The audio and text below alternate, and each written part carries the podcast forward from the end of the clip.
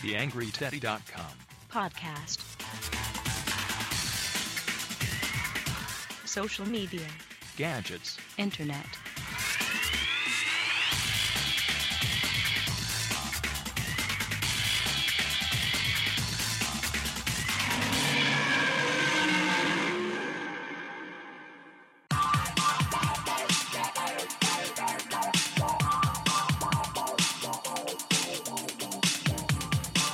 Servus und Hallo zur nächsten Ausgabe des TheAngryTeddy.com Podcasts. Wie immer am Mikrofon Daniel Friesenecker. Was ihr da im Hintergrund hört, ist die neue Moderationsmusik des Podcasts. Erstellt wurde das Ganze von einem Digital Media Artist aus Wien. Sein Name Jürgen Koppmann. Nähere Details zu ihm findet ihr bei mir am Blog.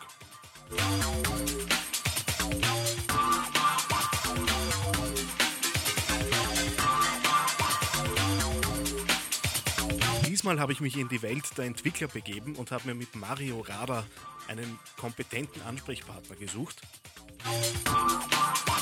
Wir haben über Twitter, Facebook und Google Plus gesprochen und über die Trends, die uns so in nächster Zeit äh, in der Webentwicklungsszene erwarten werden.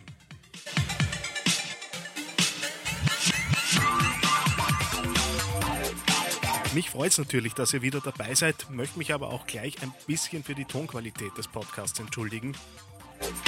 Leider hatten wir ein Staubsauger-ähnliches Geräusch im Recording. Sind jetzt zwar einige Stunden in die Bereinigung des Audiofiles gegangen, ganz rausgebracht bzw. perfekt hingebracht habe ich es leider nicht. Das tut aber dem spannenden Inhalt keinen Abbruch. Viel Spaß!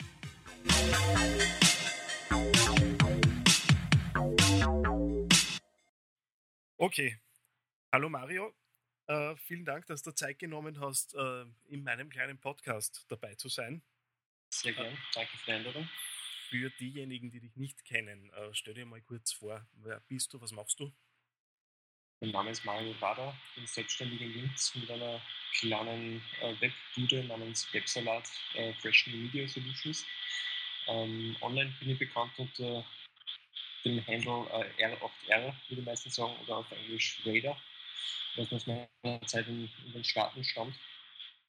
Ähm, ja, ich bin seit, seit circa der Jahrtausendwende, würde ich sagen, in, dem, in der Branche, in der Webbranche unterwegs. Habe angefangen mit, mit kleinen Webseiten zu bauen und bin dann, sagen wir so 2001, 2002 mehr reingekippt. Und seit Ende des Studiums 2006 wirklich äh, Vollzeit in der Branche beschäftigt und jetzt seit Anfang des Jahres eben selbstständig, nachdem ich durch ein Agenturen und Startups durchgegangen bin. Okay, doch schon ein gewisser Weg. Äh, du bist ja ein relativ aktiver Twitter-User. Das ist ja letztendlich der Grund, warum wir, wir zusammengekommen sind für, für den Podcast. Was, ist für, was macht für dich den Mehrwert von Twitter aus? Warum, warum nutzt du die, diese Plattform? Mir gefällt Twitter deswegen sehr gut, weil es die Möglichkeit gibt, ähm, den Content, der reinkommt und Inhalte recht gut zu, zu filtern. Und also das Ganze ist sehr minimalistisch äh, auf den ersten Blick. Ähm, zweiten Blick bietet es aber dann doch wieder sehr viele Möglichkeiten. Ähm, da geht es gar nicht so, wenn es um das Minimalistische geht, auf die 140 Zeichen ein, sondern eher darauf, ähm, dass man jetzt nicht wie auf Facebook äh, 15.000 Apps hat, die in der Timeline begegnen, sondern man kann sich da wirklich sein Programm zusammenstellen, wie man das gern hätte und kann sich ja seine eigenen ja, Channels im Endeffekt über, über die äh, Listen bauen. Ähm, es gibt so mehrere Use Cases, wo ich sage, finde ich sehr spannend. Das eine ist einmal das, ist das typische Beispiel mit den Prominenten, dass man da irgendwo kriegt man halt dann doch von, von Prominenten, die sich da äh, angehört haben, ein gewisses das Gefühl, dass man da gewisse Background-Infos hat und andererseits auch wieder Feedback geben kann. Andererseits, äh, was mir sehr positiv aufgefallen ist, ist, dass wenn, wenn ich schreibe, weil mich irgendwas äh, gerade ärgert, irgendein Programm, irgendeine Software etc. Und das ist meistens so, dass weil ich krantig bin, dass ich dann einmal kurz irgendeinen Tweet absetze, ist mir schon ein paar Mal passiert, dass dann wirklich von vom Unternehmen oder von dem Hersteller direkt eine ähm, Nachricht zurückgekommen ist mit, mit einer Hilfestellung. Und das finde ich ja total super Handhabe eigentlich von diesen Unternehmen aus, dass man sagt, ja, man hört eigentlich, was die Leute sagen über mich.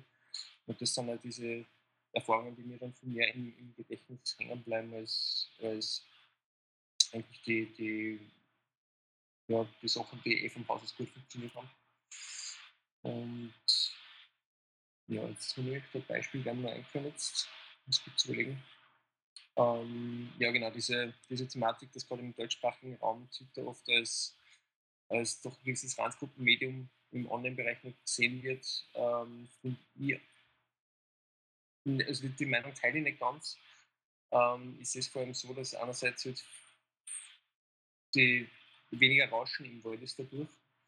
Andererseits ist es so, dass die Leute, die Twitter bei uns verwenden, ähm, oder es ist die, die Twitter-Community gerade in Österreich zum Beispiel ist sehr konzentriert in Richtung, äh, was man so als Multiplier irgendwie be bezeichnet. Das heißt, ich habe da irgendwie so die Szenen-Nerds alle benannt mhm. und meine, meine Updates, was vielleicht ein, ein weiterer Punkt wäre an Twitter, meine Updates direkt aus der Szene direkt ähm, in Echtzeit schneller serviert als, als so viele andere Tools.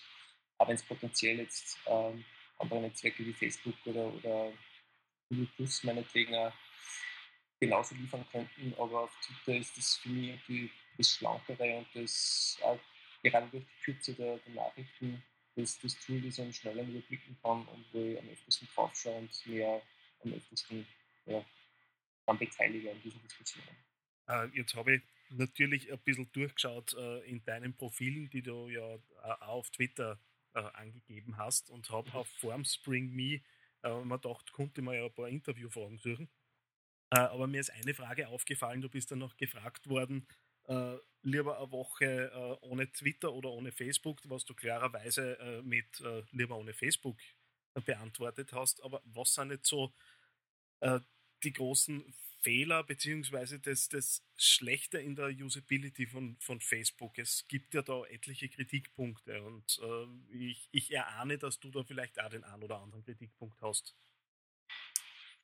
Es ist jetzt vielleicht generell ein bisschen anders als der 0815 äh, Facebook-User, ohne jetzt irgendwem äh, zu nahe zu treten zu wollen, aber ich sehe Facebook fürs der Developer-Perspektive und da regt mir einfach die, die Politik mit den Schnittstellen von Facebook ziemlich auf, weil einfach die, die API wird mehrmals in den letzten zwei Jahren umgriffen worden ist. zwar so, dass man wenig von dem Code, den man vielleicht nur für ein altes Projekt geschrieben hat, wiederverwenden können hat. Das hat bei mir Facebook sehr viele Minuspunkte eingebracht. Von der normalen ähm, der Consumer-Seite vielleicht ist es so, dass, dass mir auf Facebook einfach zu viel äh, in der Richtung fahren will und so abrennt, mit dem ich persönlich wenig anfangen kann. Das ist ja wirklich eine persönliche Geschmackssache, aber so diese, diese mit den in der, auf der, auf der Facebook-Wall 15 Mal irgendwelche Infos, dass sie da, keine Ahnung, welche Blumen anbaut hat oder so. Das interessiert mich eigentlich weniger, oder dass irgendwer irgendwelche Herzen verschicken möchte. Das ist vielleicht für manche ein netter Büro, Bürozeitvertreib, aber ich sitze ganzen Tag vor dem Computer und habe eigentlich für sowas dann wenig Kopf und habe dann lieber wirklich zwar, habe jetzt auch nichts gegen Blödsinn und ab und zu mal gegen das eine oder andere Scherzchen. Oder wenn es um Twitter oder, oder, oder in Social Media geht, aber das ist mir fast ein bisschen zu konzentriert.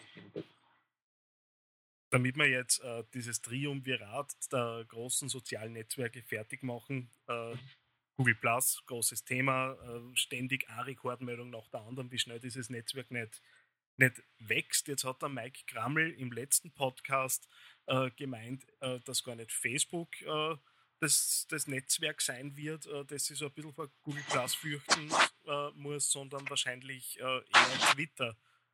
Das ist was, was Google Plus am meisten gespielt. Wie siehst du das? Da bin ich mir selbst mit mir nur uneinig. Äh, ich kann die, diese Ansicht durchaus verstehen und habe es bei mir einfach in der, in der eigenen Benutzer oder in meiner, meinem eigenen Benutzerverhalten gemerkt, dass eigentlich Facebook genauso wenig wie vorher benutze, aber halt jetzt einfach meine Zeit sich eher so zwischen Twitter und Google Plus aufteilt. Wobei Google Plus halt jetzt für mich auch gerade, auch wenn es jetzt nicht so alt ist, was mich gerade ein bisschen eine Metamorphose durchmacht, einerseits auch wieder von dieser Plattform, die jetzt in die ersten zwei, drei Wochen so war, wo äh, hauptsächlich diese Twitter-Klientel drauf war. Und ich glaube von daher einfach auch, dass sie viel von aufgespalten hat zwischen Twitter und, und Google Plus, weil einfach die, Leute sehr ähnlich waren. Ähm, jetzt langsam geht es hin zu dem, dass eben immer mehr Leute, die man vielleicht eher vom Facebook kennt oder dort vermuten würde, Zugang haben dazu. Und ähm, ich weiß jetzt nicht, ob auf Dauer für mich Google Plus dann so spannend bleiben wird, trotz all der Features und die, die alle äh, super usability-mäßig gelöst sind. Aber rein vom Content her weiß ich nicht, wenn diese Google Plus entwickeln wird und wie sympathisch dass es mir einfach bleiben wird, wenn das heißt vom, vom Inhalt eher so in die Richtung geht, wie es eben auf Facebook einfach meine Wall ausschaut. Drum, von, für mich ist es so ein bisschen ein Ding zwischen Twitter und, und Facebook einfach dazwischen. Es ist wirklich von der Einfachheit gehalten wie Twitter, aber von der, sicher vom Aussehen her erinnert es mich auf den ersten Blick eher an Facebook. Wobei, also was mir am ersten, zweiten Tag aufgefallen ist, wie dann das erste Mal in Facebook wieder eingeloggt habe, nachdem ich Plus verwendet habe, äh, für ein, zwei Tage ist, dass das wirklich ein Gefühl so ist, wie wenn man jetzt wieder von, von, von Apple auf oder vom OS X auf, auf Windows 2 umsteigt. Das ist irgendwie so ein bisschen artikuliert, Botschaft, was wie Facebook sie darstellt. Und Google Plus hat sich jetzt momentan mit diesem, diesem neuen Touch und, und dieses, dieses ja, einfach lässige äh, New Kid on the Block. Ähm, für mich ist es irgendwie für mich ist es einfach viel sympathischer als Facebook, weil es eben viele der Sachen, die mir und Facebook nicht so taugen, im Moment noch nicht verkürzt hat. Aber es wird sich ja zeigen, wenn, wenn Facebook seine Schnittstellen, äh, wenn, wenn Google die Schnittstellen dazu aufmacht, was dann an, an Applikationen bewerten wird, ob eine andere Politik werden als, als Facebook, wie das genutzt werden wird. Vielleicht sind wirklich super neue Innovationen damit möglich. Könnte man vorstellen, kann mit den mit Google Latitude oder diese ganze Lokalisierungsgeschichte, die Google anbietet hat, dass man damit auch lässige Sachen bauen kann. Aber das, also das dann Zukunft schauen, finde ich total schwer. Aber von meinem eigenen Nutzerverhalten hat sicher, in meinem eigenen kleinen, in meiner kleinen Welt hat sicher Twitter mehr gelitten als Facebook. Und das, äh, das, das Erscheinen dieses neuen Netzwerkes. Okay, kommen wir vielleicht äh, weg, ein bisschen weg von den sozialen Netzwerken, mehr zu, zu deinem eigentlichen Fachgebiet. Du bist ja äh, kommst du aus der Entwicklerszene und äh, bist ja da auch hauptberuflich tätig. Äh, für mich als äh, Konsumenten, was sind jetzt so die, die großen Trends, die auf uns zukommen und wie spürst jetzt ich als Netentwickler, dass da eben jetzt auf Entwicklerebene irgendwelche großen Neuerungen daherkommen? Ich rede jetzt solche Sachen wie HTML5 zum Beispiel an. Ähm, wie weit der Nicht-Entwickler spürt, glaube einfach, dass also generell die Trends gehen sicher in die Richtung ähm, mobiles Internet. Ähm, es wird einfach das, das, das Internet selbst wird immer mehr Teil vom Alltag und, und webt immer mehr in unseren Alltag ein einfach und das sicher aufgrund der mobilen Geräte in erster Linie. Und ich glaube, dass viel, was, was Location-basierte Geschichten betrifft, dass das immer, immer mehr ähm, ja, immer mehr aktuell werden wird, auch immer mehr äh, in den Alltag nur, nur ein, Einzug werden wird. Ähm, dadurch also und damit ist er jetzt HTML5 oder HTML5 bietet einfach Werkzeuge dafür, dass, dass man das besser, verwendet, diese, diese neuen Features. Ähm, ich werde es nicht merken. Das ist die User Experience, also die, die ganzen, das, das, die Oberflächen, die werden sicher auch immer, immer schöner, sagen wir mal, potenziell schöner. Ähm, man sicher vom, vom Designer ab, aber es das an Möglichkeiten gibt, das merkt man sicher einfach, wenn man sich anschaut, wie, wie hat MySpace ausgeschaut vor vier, fünf Jahren und wie meinetwegen schaut jetzt Facebook oder jetzt gerade ein Google Plus aus. Ähm, das ist einfach viel schöner. Okay. Kurz gesagt. Äh, ähm, ja. Ich würde jetzt nicht abwürgen, also wenn du nur was zum Ergänzen hast. Ähm, Jetzt bist ja du äh, selbstständig äh, und wenn jetzt jemand kommt und äh, sagt, er möchte etwas im Netz tun. Da, da gibt es ja oft genug auch diese, diese Anforderung wahrscheinlich. Und du hättest jetzt wirklich freie Hand äh, und sagst, okay, passt, äh, da machen wir was. Was wären so die Dinge, äh, die du der Person neu legen würdest?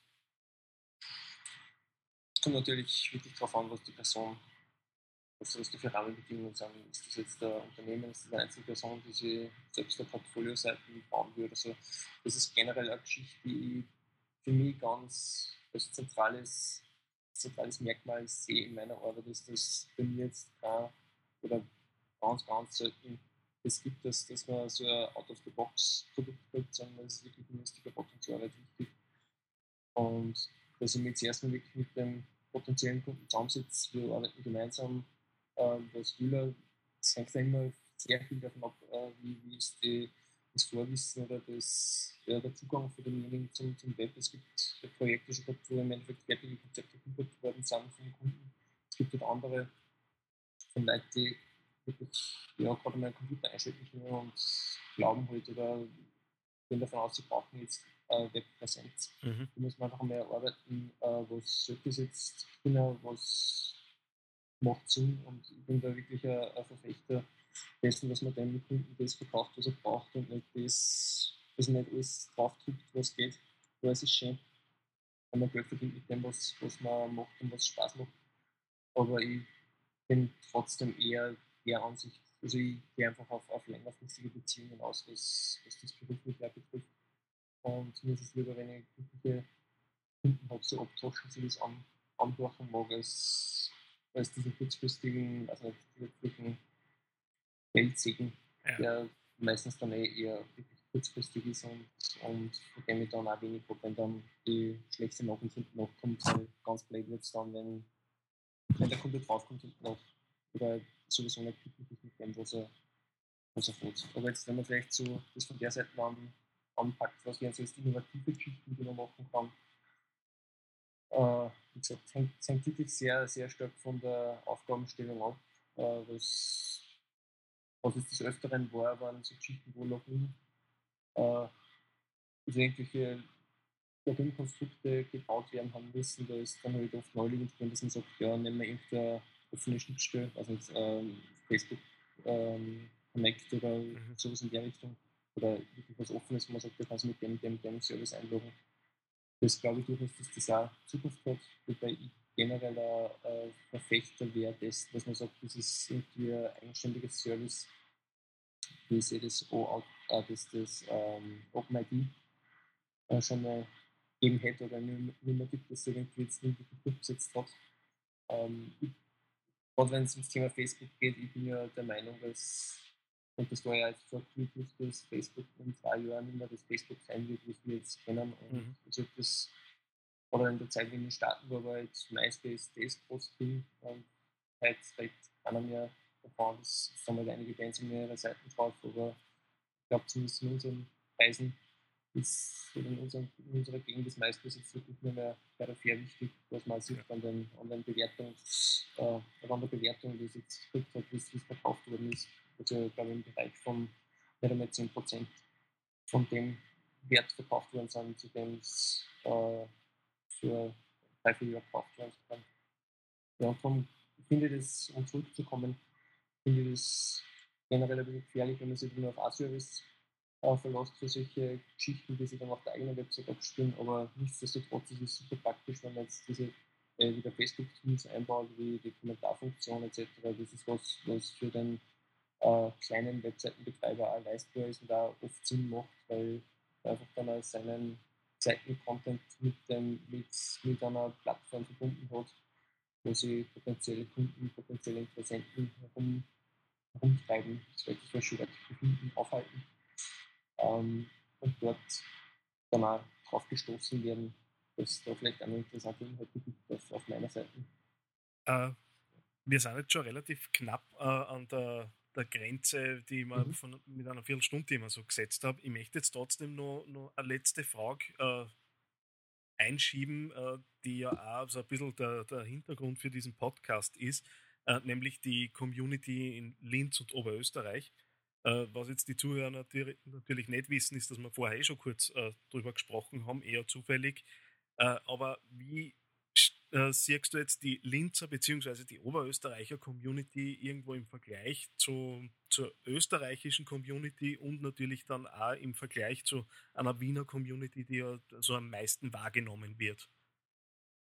Also, wir haben letztes Jahr einige, einige Geschichten in Wien gemacht und ich muss schon sagen, also wenn wenn man mit Wienern zusammenarbeitet, dass diese vermeintlichen Wiener oft dann auch Oberösterreicher sind also es ist, die werden durchaus wahrgenommen dort als, ein, als ein Hotspot in, in Österreich. Das ist, das Ganze, der Großraum Linz, als äh, Oberösterreich generell, ähm, wird schon so als ein, ja, als ein zentraler Punkt im, im, im Bereich neuen, neue Medien in, in Österreich wahrgenommen, auch in Wien.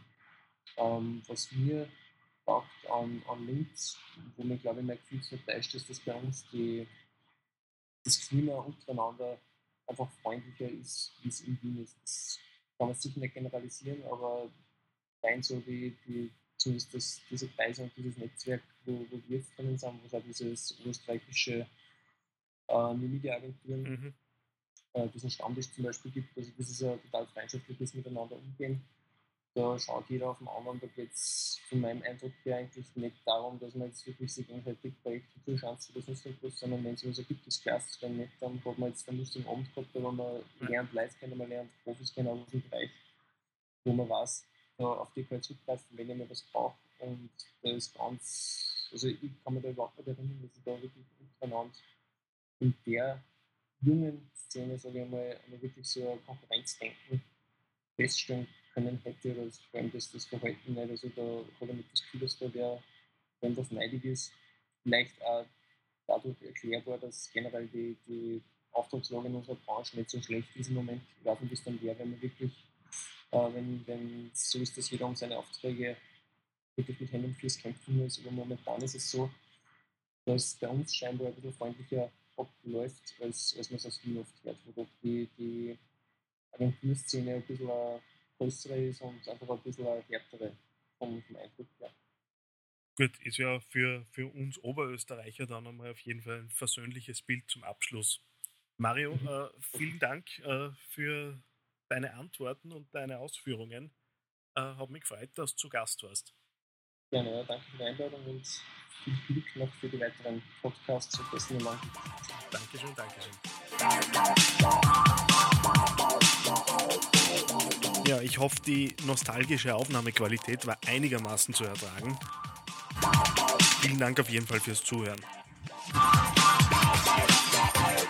Wie immer darf ich mich recht herzlich bedanken für die ganzen Feedbacks und Kommentare bei mir am Blog. Man merkt, es interessiert euch, was ich so publiziere und was so rauskommt. Vielen Dank dafür. Freue mich natürlich wie immer über Likes, Tweets und Flatterspenden. Wie ihr ja wisst, werde ich nicht müde, immer wieder darauf hinzuweisen, dass wir in Linz ein Barcamp auf die Füße stellen wollen. Mittlerweile gibt es auch einen Termin für ein Koordinationstreffen. Am 24.08. um 19.30 Uhr werden wir uns treffen und im Rahmen eines Mittagessens die organisatorischen Eckpunkte festlegen.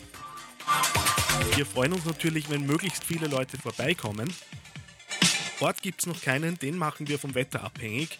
Einfach bei mir am Blog immer wieder reinschauen, sonst die üblichen Kanäle Webtermine.at oder auf Twitter, dort findet man dann sicher was. Das war's. Mit einem kleinen Hinweis nochmal auf Jürgen Koppmann und die neue Kennmelodie, die er mir gebastelt hat, möchte ich mich verabschieden und lasse euch noch ein paar Takte da. Bis zum nächsten Mal. Ciao.